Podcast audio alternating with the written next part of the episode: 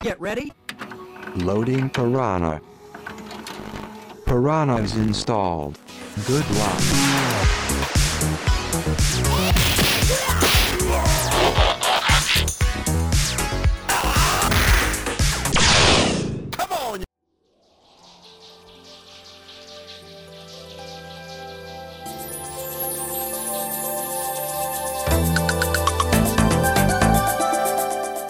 Salut les aventuriers et bienvenue à un nouvel épisode de notre mini-série Piranha. Nous sommes de retour. Salut les gars, comment ça va?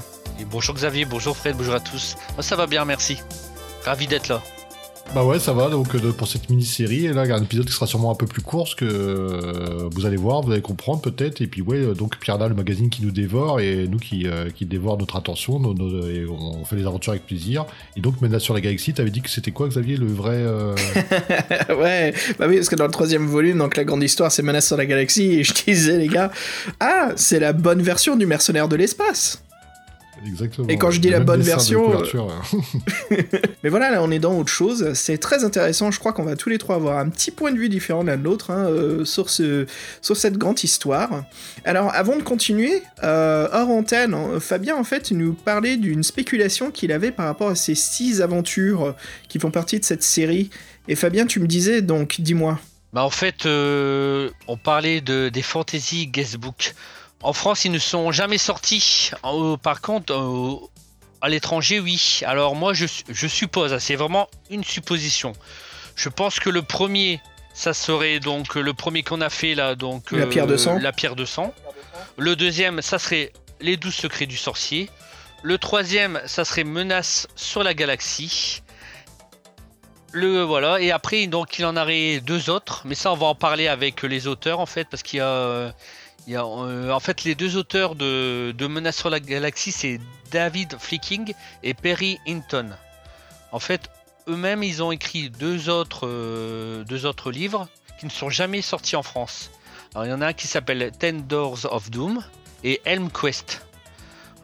Alors je suppose que ces deux-là ça serait le quatrième et le cinquième. Hmm. Donc voilà, enfin, après je ne sais pas, hein. franchement si quelqu'un sait, euh, qui nous le dise, mais voilà. C'est fort possible. Après, c'est pas mal comme, euh, comme. Je sais que c'est une supposition, une spéculation, mais je trouve que. Écoute, je trouve que c'est pas mal parce que quand on regarde les couvertures de Ten Doors of Doom, donc les 10 portes de l'enfer, ou les 10 portes de, de la mort, euh, et Helmquest, et après on regarde Menace sur la Galaxie et Tantaloon, on retrouve un petit peu le même type d'habillage de presse, surtout avec sa petite banderole qui se retrouve euh, en bas à droite. Hein, c'est- Fred, qu'est-ce que t'en penses, toi? Oui, ça, peut-être que ça veut dire le thème de jeu que c'est, que c'est un, c'est une, une espèce d'énigme visuelle, quoi. Ouais, je sais pas. Ouais, questbook, quoi. Questbook, en plus on voit bien le logo de Puffin Books, hein, l'éditeur euh, britannique, qui est aussi l'éditeur du, des Fighting Fantasy. Mm. Donc il y a pas mal de petits liens. Après ils sont, ils, ils sont jamais sortis en France, alors peut-être est-ce que ça n'a pas marché là les, les trois premiers, c'est peut-être pour ça que Gallimard n'a ouais. pas voulu faire la suite, euh, je sais pas. C'était C'est peut-être vraiment des valait... suppositions. hein. Ouais, peut-être aussi ça valait pas le coup en France, peut-être les ventes allaient pas faire autant, donc euh, le coût de la traduction, la réimpression française ne valait pas le coup aussi. Là c'est de l'ultra niche, hein. Ouais. Hein, franchement on aime bien utiliser ce mot, mais de l'ultra ultra niche. hein. C'est sûr que c'est pas tout le monde qui va acheter ces types de livres. Surtout après, si les Euh, il faut aller au Games Workshop pour les acheter uniquement. Ouais. Donc voilà, on, arrive donc dans Piranha 3. Alors, euh, juste une petite chose, Fabien, alors toi, comme tu les collectionnes, on en a parlé précédemment, est-ce qu'il y avait un article qui était un peu intéressant dans Piranha 3 avant qu'on parle justement de Menace sur la galaxie? Est-ce qu'il y avait. euh, C'était quoi le thème euh, politique ou culturel du monde? Bah là en fait, euh, il parle beaucoup. Il y a un gros dossier sur la mode en fait. Donc et justement, c'était marrant parce qu'il parlait justement de la mode. Il disait que les, hommes euh, mettaient de plus en plus des jupes. Alors c'était assez marrant. Donc euh, après c'est dans les années 80. Donc voilà. Et puis il y a aussi un gros dossier. il y a un gros dossier sur Paris Dakar. Donc parce qu'en fait c'était la même année qu'il y a eu Daniel Balavoine et euh, Thierry Sabine qui était organisateur du Paris Dakar qui ont qui en fait qu'ils ont eu un accident tous les deux qui ils sont Ah morts oui. donc il y a Ah ouais, Ah donc ouais. c'est donc il y a il y a un grand article là-dessus donc euh, sur euh, sur euh, voilà sur Paris Dakar voilà Hmm. donc après sinon non, après le magazine en lui-même euh, c'est beaucoup donc c'est beaucoup d'histoires Ouais. Voilà, euh, Et c'était quoi la nouvelle qu'il y avait dedans, là, la, la nouvelle qui a gagné un prix ou celle qui mettait à l'avant Écrit par qui? Alors alors là c'était Noulouk Noulouk chien de traîneau donc c'est écrit par André Vacher Ah, Je c'est le pas trop vous Piranha. en parler, mais je. Ouais. Euh, Non, c'est le Piranha 3. C'est Piranha 3. C'est ça, Voilà. oui. c'est- En fait, ils ont utilisé pas le menace sur la galaxie sur la couverture principale, enfin, dans leur portail, euh, comme on disait, dimensionnel, hein, pour rentrer dans le monde de Piranha, mais ils ont utilisé l'histoire de Nounouk. Voilà, le chien. On voit Ouais. le chien. Voilà, on voit. euh, si on ouvre la porte du Piranha, en fait, on voit en grand le, le beau chien, le beau chien de traîneau, Noulouk. Voilà. Le chien loup. Voilà, le chien loup. Ouais. Ah bah c'est sympa en tout cas, chouette, chouette. Écoute-moi, la femme chevalier n'a que deux solutions.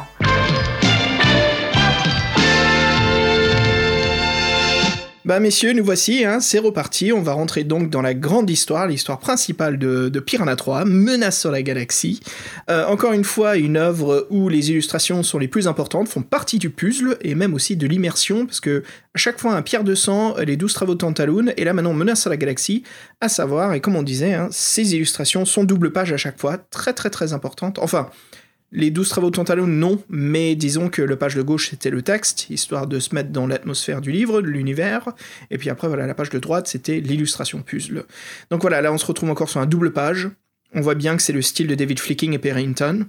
Et euh, l'illustrateur est, au rendez-vous, hein, quelqu'un de très important pour ces choses-là. Et là, on a de belles et de magnifiques illustrations de Peter Andrew Jones. Et Fred, euh, je sais que tu vas nous parler de lui parce que c'est un petit peu les, tous les deux, je sais qu'on a un penchant pour ces types d'illustrations qui font très science-fiction années 70.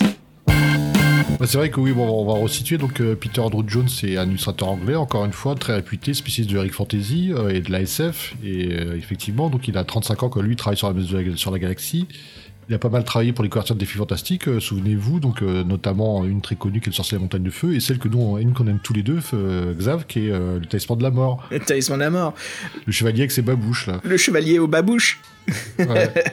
qui était moi qui ai une couverture des défis fantastiques qui m'avait assez marqué et voilà donc c'est sympa de le retrouver là-dessus c'est vrai qu'il nous a fait un beau travail de SF les dessins euh, en fait les dessins encore une fois sont, font vraiment partie de l'aventure. En plus on vous expliquera tout à l'heure mais en fait dans les dessins il y a aussi d'autres informations que le dessin pur. Et le dessin vous aide à résoudre des énigmes mais là j'avoue c'est quand même un- une énigme assez mathématique. Mais lui en fait en tout cas il a fait un super boulot.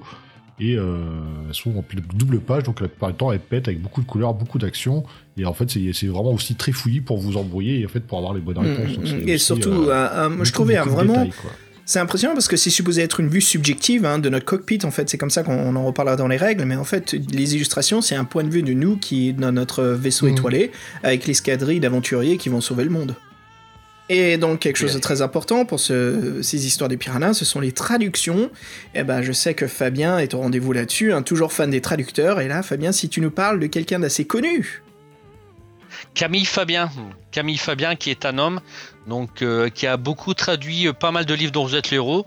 Alors euh, il a fait trois sorcelleries sur les quatre. Il a fait des défis fantastiques, notamment le sorcier de la montagne de feu. Il a fait aussi quelques loups solitaires. Mais en fait, Camille Fabien, c'est un pseudonyme. Il s'appelle en réalité Jean-François Ménard. Donc, et Jean-François Ménard, on le retrouve parce que c'est lui qui a traduit La pierre de sang. Voilà. Dans la collection des messagers du temps, des rumeurs disaient que c'était euh, Camille Fabien qui avait écrit les livres. Et justement, on retrouve Camille Fabien dans la traduction de cette série. Donc en fait, Jean-François Ménard et Camille Fabien ne font qu'une seule et unique personne. Alors là, c'est à coup un- Ouais, c'est intéressant. Est-ce que c'était pour toucher un chèque en plus, pour bien se séparer Bah oui. On se demande. euh, Il a été payé en traducteur en plus. Il était payé en traducteur Ouais. au lieu de faire un budget, tu vois, des deux, du genre bah ouais, mais si tu l'écris, tu le, tu le traduis, on, on te paye un peu Mais- moins, tu vois. C'est... Mais oui, mais comme il écrit en français, il a pas besoin de le traduire en français, tu vois. c'est ça. Putain, il est malin ce Camille Fabien, je l'aime bien, moi. Ça, c'est du bon, ça. Donc en fait, Jean-François, qui avait bien écrit la collection, il avait pris le pseudo de James Campbell. Alors moi, c'est une supposition, mais je me demandais si Gallimard euh, ne, pensait pas qu'un auteur français ferait peut-être moins de ventes si son nom, son son vrai nom apparaissait sur la couverture et en plus un nom français. Ah, c'est si intéressant. Donc toi, tu, le vois du point de vue de l'éditeur, en fait, pendant que là, Fred, nous, on le voit du point de vue de l'écrivain, quoi.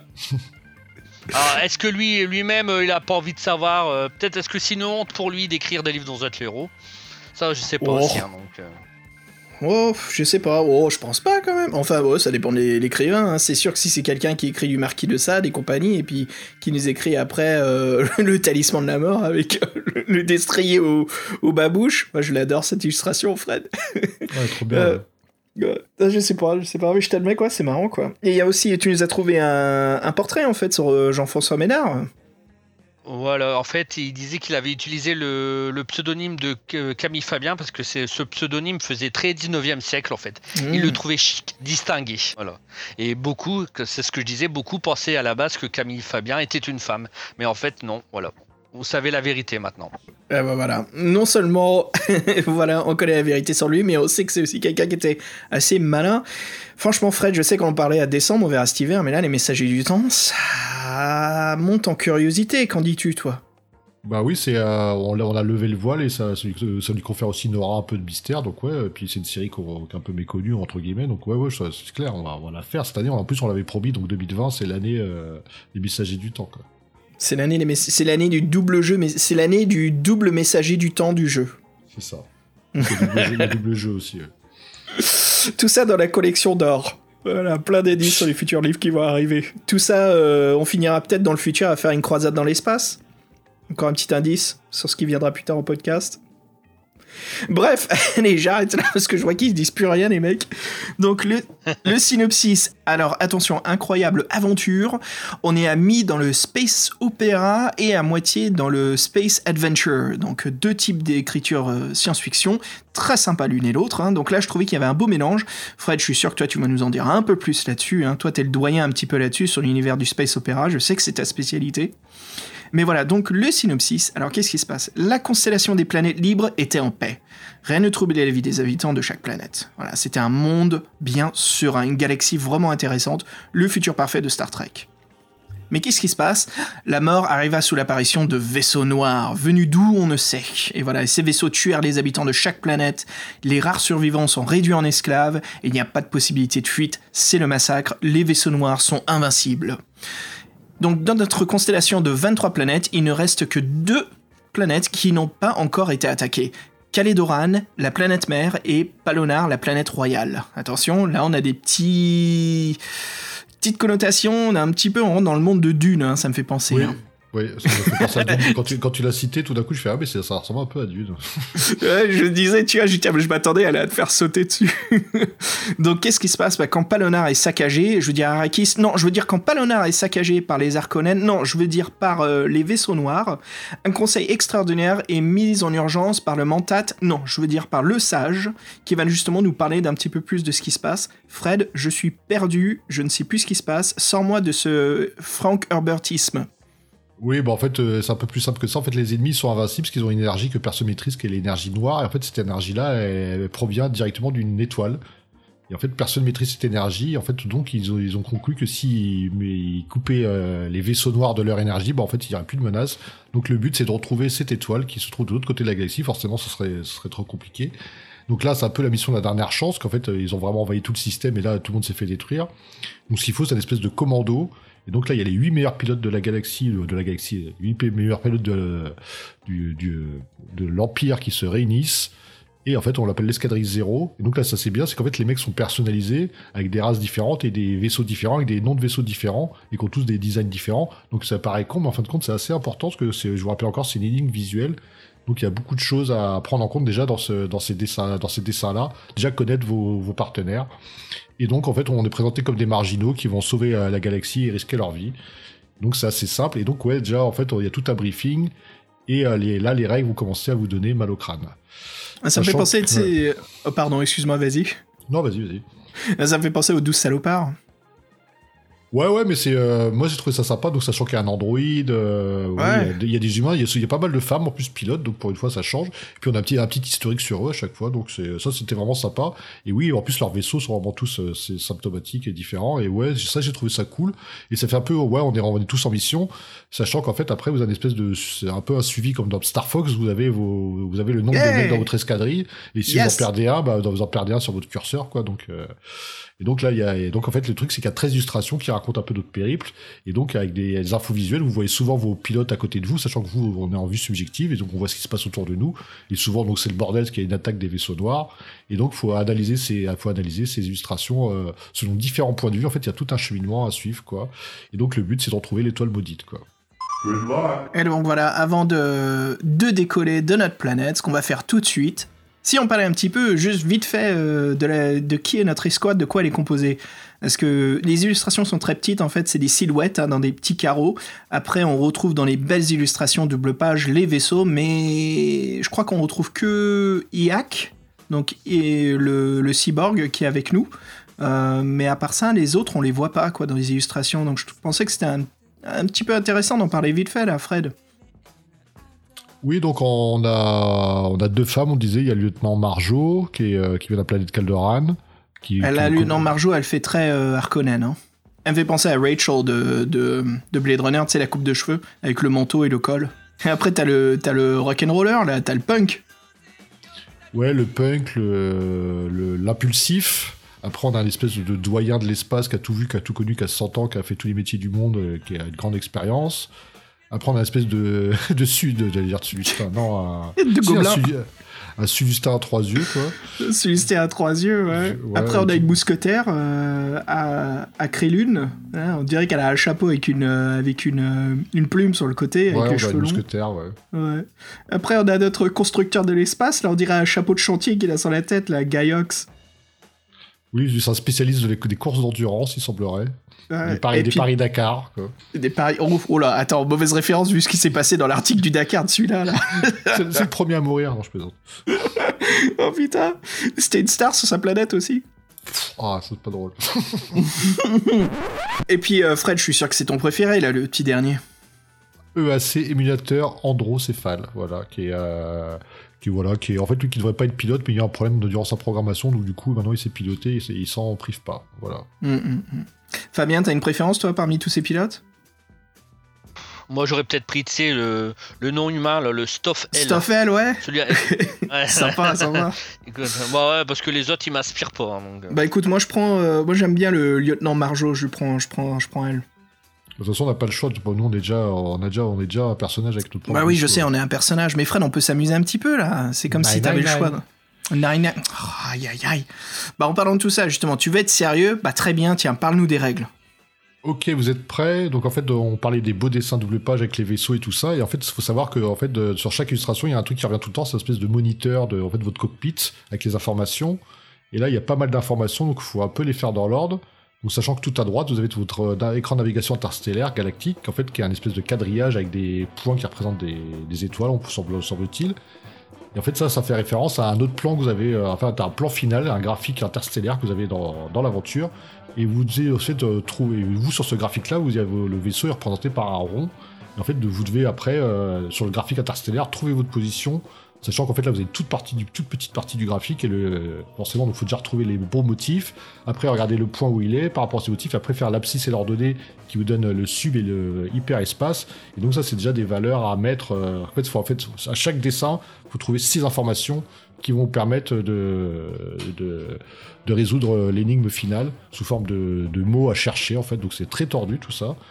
Donc là vous avez l'écran de navigation. Après vous avez euh, ce qu'on appelle le contrôle d'avarie. Donc là vous avez une espèce de d'étoile à cinq branches euh, qui représente votre vaisseau, qui peut avoir des curseurs vert, orange ou rouge. Et en fonction de, des couleurs et des localisations, vous devez repérer un autre tableau qui est toujours sur la même page, mais qui est un autre, qui est un tableau différent, où là vous avez une valeur différente pour chaque euh, partie. Donc ça c'est pas très c'est pas très compliqué, c'est juste de- des- des sommes mathématiques. Voilà. C'est nos boucliers en fait, c'est les boucliers du vaisseau. Ouais, donc, en fait, en fait, ce qui est un peu chiant, c'est qu'il faut toujours se référer à une page de référence qui est, l'ordina- qui est un Ouais. peu le truc de bord, quoi. Euh, Mhm. Après, il y a un truc, après, après, y a un truc qui est sympa, c'est une espèce d'indicateur des, des membres de l'escadrille. Donc, en fait, on part à 8. Donc, au fur et à mesure de l'aventure, bah, forcément, euh, les étoiles elles vont disparaître euh, peu à peu. Donc là, ça, on ça va- on va aussi retrouver des- Ouais. on va Ouais, aussi a des retrouver- alliés. Ouais, on va trouver des alliés, ouais. Ouais. Bon, ça, ça n'a pas d'incidence, c'est juste pour le fun plutôt. Après, ce que vous avez, ce qui est assez, qui est assez marrant aussi, bon, c'est l'espèce de témoin de ravitaillement avec une espèce d'indicateur de- d'indicateur de vitesse. Donc là, en fait, c'est des règles un peu chiantes. On dit que quand le témoin est allumé, vous êtes à 50, et quand il n'est pas allumé, il faut que vous, faut calculer la, vous avez la vitesse indiquée. Et là, il faut encore se référer à un tableau, tracer une ligne droite, voir combien d'unités astronomiques vous avez fait. En fait, vous faites une différence entre, le, entre le, le témoin que vous aviez avant. Donc, je sais pas, vous avez fait, euh, vous avez fait- vous aviez 50 au départ. Là, vous vous dit que vous avez déplacé de 92, vous faites la ligne droite en 92, ça veut dire que vous avez utilisé euh, 40 unités astronomiques, vous faites 50 moins 40, bah, le chiffre c'est 10. Voilà. Et ça, ça change tout le temps au niveau de l'aventure, donc il faut regarder si le témoin allumé, après il faut regarder la vitesse, ainsi de suite. Bon, c'est pas. C'est un peu fastidieux, mais c'est pas, pas très compliqué. Et après, il y a euh, la plus grande partie qui est, un, qui est un peu plus chiante. C'est en fait, vous avez une énigme aussi dans quelque chose à faire. Oh oui, j'ai oublié quelque chose qui est peut-être le plus chiant, c'est la force d'attaque. Tu vois ce que c'est ce que c'est, Xavier? Euh, ouais, c'est. euh, Comment ça, tu veux dire? Non, mais c'est pas. Tu veux? Le on, truc. en- on le- en reviendra un petit peu plus tard, mais là, ce jeu-là, il était assez balèze. hein. Ouais. Donc en fait, en fait, les dessins servent bien à quelque chose que dans le dessin, donc vous avez euh, votre vaisseau en vue subjective, vous avez souvent vos acolytes qui volent autour et vous avez les ennemis. Donc en fait, vous avez tout un tableau avec. euh, on a dit que les, les dessins de- des vaisseaux des acolytes étaient représentés, mais vous avez aussi de l'autre côté les dessins des- de vos ennemis, les vaisseaux noirs qui sont représentés. En fait, chacun des vaisseaux, il y en a 5, je crois, différents, 5 ou 6, et chacun a une valeur euh, d'attaque. Et donc dans chaque dessin que vous avez devant vos yeux, en fait, vous devez, vous devez repérer euh, tous les vaisseaux ennemis et dire là il y a cinq vaisseaux euh, poignards là qui est les cinq poignards il y a cinq bombardiers il y a trois machins et en fait il faut faire la somme de ce que vous avez vu la valeur de points qui, ra- qui, qui valent et faire euh, le résultat final donc encore une fois sachant en fait que si le vaisseau est détruit il compte que pour un point en moyenne il coûte ça peut coûter 6 points 2 points 4 points et il y en a en fait quand ils sont détruits ils coûtent que pour un point donc ça c'est Ouais, dépendant du vaisseau, ça fait. Ouais, ça fait très borne d'arcade, là. hein. Et en fait, euh, donc les dessins sont très fouillis et tout est fait pour que vous sachiez pas vraiment euh, ce qui se passe. Je trouve, je que c'était la partie la plus chiante. Et après, après il y a l'espèce d'éni- d'énigme à résoudre euh, qui est dans la capsule principale. Et en fait, par rapport à des informations du texte ou du dessin, on vous dit de répondre à une question, en fait, avec, un chiffre. Donc tout ça cumulé fait qu'en fait, vous avez six informations chiffrées à trouver. Donc il y en a, quatre, on va qui sont assez faciles, et puis on va dire, il y a deux autres qui sont assez difficiles. En fait, à l'époque, hein, j'imagine, en- c'était quoi, 86, hein, c'est ça? Euh, Ce qui est bien, c'est si vous avez le piranha, allez à la bibliothèque, j'imagine, faire des photocopies. Comme ça, on n'est pas obligé de passer les pages constamment, quoi. Parce que là, c'est plus pratique. Surtout le plan de navigation. Et euh, je dirais même les règles, hein, parce que c'est un petit peu compliqué entre tous les points qu'il faut garder en tête. Et surtout, relire les règles plusieurs fois pour comprendre le système de carburant. Et aussi euh, le fameux système de bouclier, quoi. Parce qu'à chaque fois, il faut se référencer pour savoir exactement quel est le numéro euh, qui indique le nombre de dégâts qu'on prend et que les boucliers résistent. Mais en fait, donc là, on a fait que la moitié du chemin, parce qu'en fait, quand vous avez tous ces chiffres, donc par exemple, vous avez euh, le carburant, vous a donné 40, euh, la, la force d'attaque vous a donné 20, et Hmm. euh, l'éligning vous a donné 2. Donc après, vous devez chercher dans le, dans le carnet de bord, dans le tableau de bord en fait, qui vous est décrit l'action. Bah, vous devez prendre, la, bah, par exemple, je vais chercher le, le premier mot, le 20e mot, le 40e mot. Donc vous avez 6 mots comme ça. Et après, vous devez, vous devez les mettre dans l'ordre dans lequel ils apparaissent. Donc si vous mettez, euh, même si la force d'attaque vient avant euh, l'énigme, bah, si l'énigme, le résultat c'est 2, ça viendra avant la force d'attaque. Et donc ça vous fait des phrases qui vous disent en gros ce qu'il faudra, faire à la fin. Et donc je pense qu'en fait que tout se joue avec le graphique intergalactique. Et en fait je pense qu'il faut noter ces positions euh, directement en faisant une copie du, du papier. Et après il faut les relier je pense. Et après avec euh, certaines informations, on peut trouver l'étoile noire entre guillemets quoi. Ouais. Non, c'est impressionnant comme système de puzzle de jeu. Et euh, en parlant, je vite fait, Fred, juste des détails de ce tableau de bord là. Le premier, alors c'est un tableau de bord qui est en trois écrans. Le premier écran, celui du haut, c'est euh, bah, le puzzle en fait, hein, ce qu'il faut réussir, donc les profs de base, visuels souvent. Le deuxième en fait, qui est la communication entre tous les vaisseaux. Donc c'est de la création de monde en fait. hein. Tout ça, c'est la création de l'équipage. On commence à connaître euh, les personnes avec qui on est, ce qui se passe, on sent le danger, on sent l'intrigue. Euh, donc c'était vraiment vraiment intéressant. Et donc la troisième partie, c'est le voilà, c'est plus l'ordinateur qui nous donne des numéros, des indications, qui nous dit exactement ce qu'il faut faire. Donc c'est plus le côté comme si on avait une IA, une intelligence artificielle à bord du vaisseau qui nous guidait. Donc c'était vraiment vraiment impressionnant. Et les gars, euh, j'aimerais qu'on parle un petit peu de ces illustrations et ce qu'elles évoquent parce qu'elles sont très très belles. Euh, Il y a vraiment un très beau boulot de, de SF là-dessus. Euh, est-ce qu'il y en a Est-ce que vous pouvez me dire celles qui vous ont le plus accroché ou les situations que vous avez trouvées les plus intéressantes? Moi, personnellement, j'aime beaucoup les illustrations, celles. on dirait un alien, tu sais, avec les deux grands yeux. là, donc, euh, Ah oui, une, grande, oui. une grande tête d'extraterrestre. Ouais. Donc, et on voit un paysage euh, au niveau des, des deux immenses yeux, c'est magnifique. hein. En fait, c'est une planète piège. C'est ça quand c'est une énorme tête en fait qui absorbe et qui donne l'illusion d'un monde euh, magnifique. Et si on rentre dans cette planète, on disparaît à tout jamais. T'as tout à fait compris, c'est bien ça. Mhm. Voilà. Donc c'est c'est un- comme un, un mirage en fait. Donc, euh, C'est une magnifique Non. illustration, hein. c'est Oh vraiment là très, là, très oui. chouette. Ça fait une belle histoire de SF en plus. hein. On un très peut- beau on- thème. Ah oui, non, de toute façon, moi, me... pourtant, moi, je ne suis pas un féru de science-fiction, mais je, le je les trouve toutes magnifiques. C'est vraiment. Ah, euh, elles sont belles. hein. Elles sont belles. Oh là là là là, donc c'est. Et toi, Fred?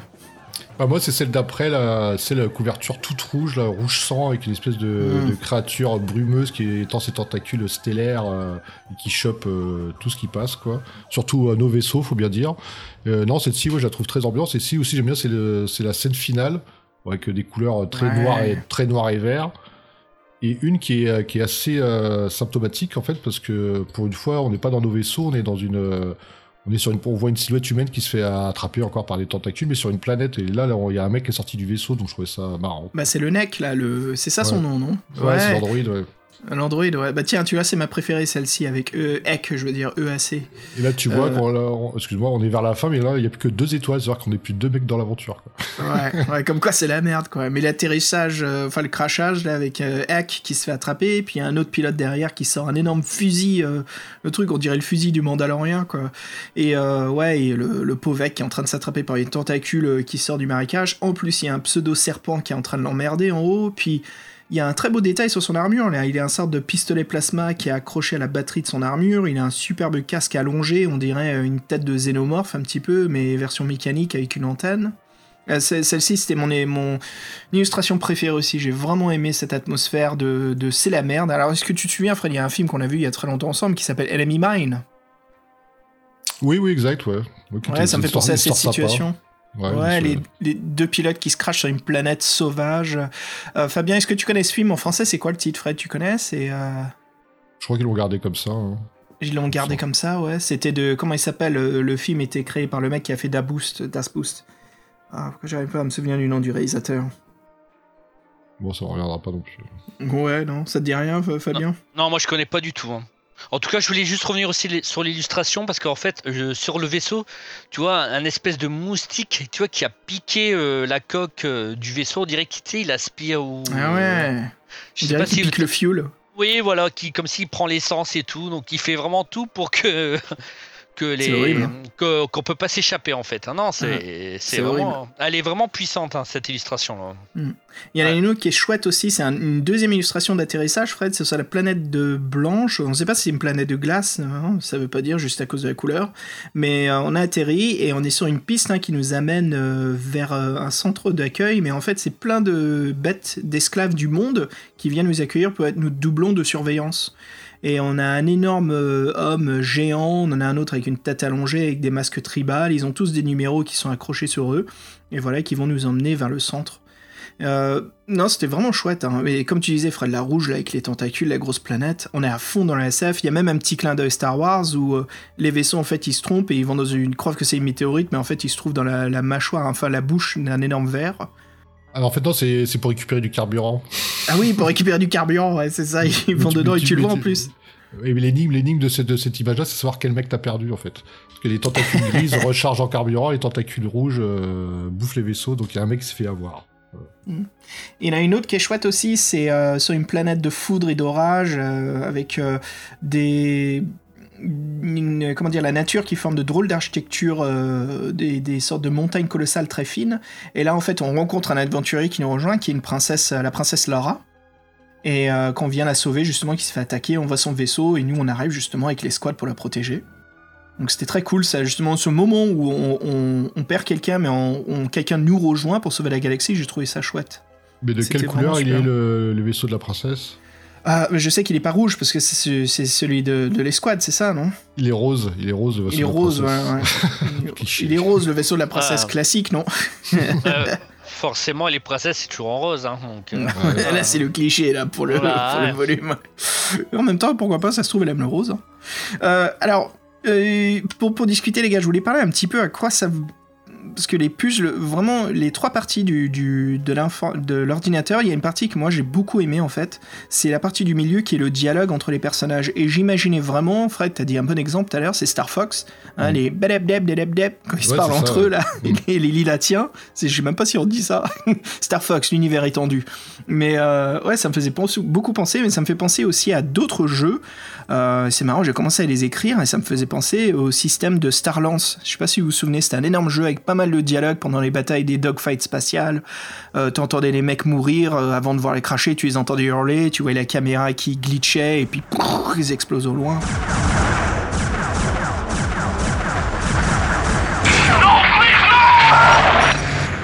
Nice flying, hotshot.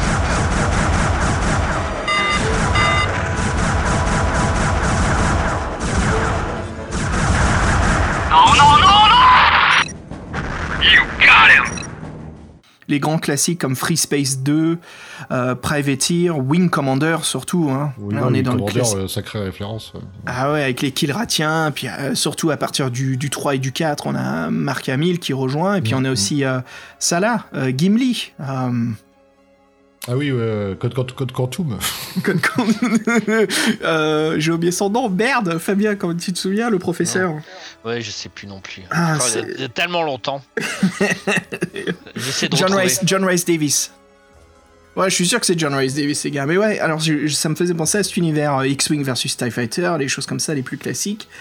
Euh, Elite Dangerous, hein, ça, c'est- les deux versions modernes que je pensais, c'était Elite Dangerous et euh, Over, comment ça s'appelle? Overspace.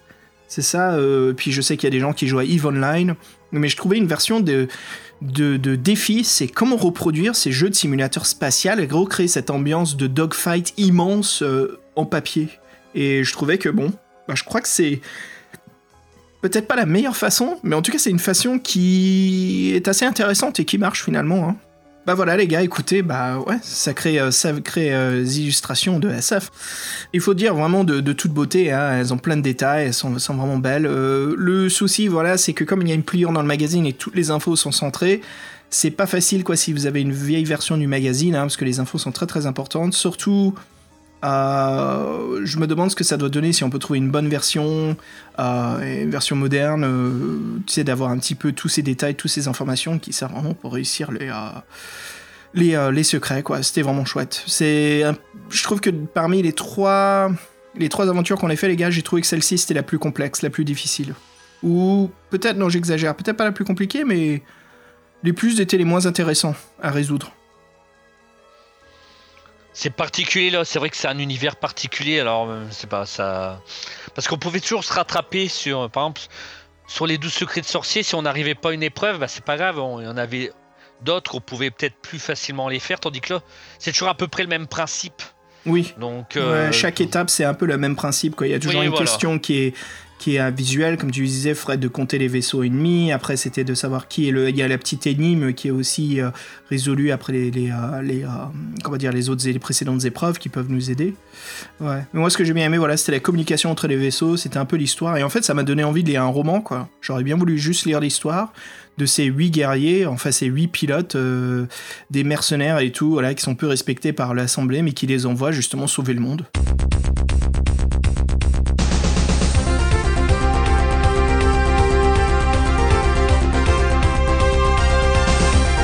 C'est vrai qu'après le, le truc, l'histoire est très méthodique, mais après c'est vrai qu'en fin de compte les, illustrations sont superbes et ça raconte vraiment une histoire. Après euh, avec les dialogues, avec les petits textes, avec ce que vous voyez à l'écran, et c'est vrai qu'en fait c'est une sacrée quête. Et euh, rien que pour lire le déroulement de l'histoire, c'est sympa à faire. Ouais, vraiment chouette, ouais. Bah voilà les gars, voilà ça conclut notre euh, troisième épisode euh, Piranha, hein, Menace sur la galaxie. Euh, ce fut vraiment un plaisir. C'était vraiment chouette de replonger encore dans, dans l'univers de Piranha. Et euh, les gars, pour se quitter, euh, Fred, t'as un morceau pour nous là, bien, bien années 80. Ouais, donc Piranha les années 80 nostalgie, donc euh, en plus là on parle de la version française, donc on va vous mettre un peu de musique française années 80, donc bah, français, vous verrez, ça parle un minimum en français, donc bonne écoute, et puis je pense que c'est un morceau qui est, qui, maintenant, donc qui est assez connu, on va dire. T'as pas envie de le dire le morceau, c'est ça Non, j'aime bien laisser la surprise. Ok, ça marche. voilà, Fred, Fabien, ce fut un vrai plaisir. hein. Les auditeurs, merci de, de nous suivre dans cette euh, mini-saga hein, euh, à travers les, les, euh, les volumes de Piranha. Et puis, euh, bah, écoutez, je vous dis à tous bah, à très bientôt. À très bientôt. Tchou tchou, à bientôt, ça fait plaisir les gars. Salut tout le monde, bon voyage.